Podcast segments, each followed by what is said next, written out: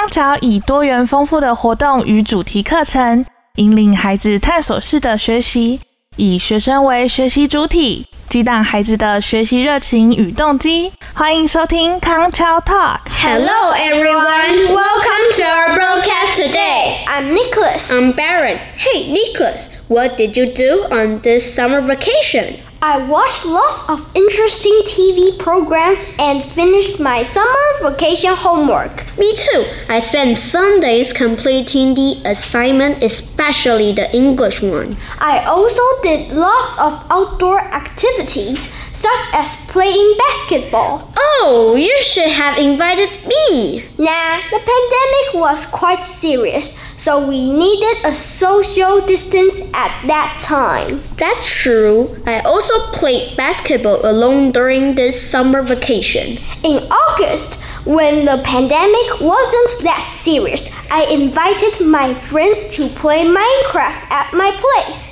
Did you keep the social distance? Of course, of course. We were lucky enough to get along with our beloved ones even under the pandemic.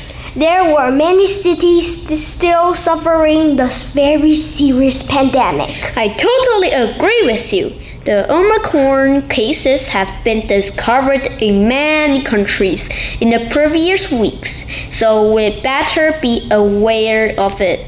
To be honest, I've never experienced such kind of summer vacation in my life. I used to travel with my family during the summer vacation. Me too, indeed. Life became uncertain. Sometimes, when I feel bored, I read books like novels.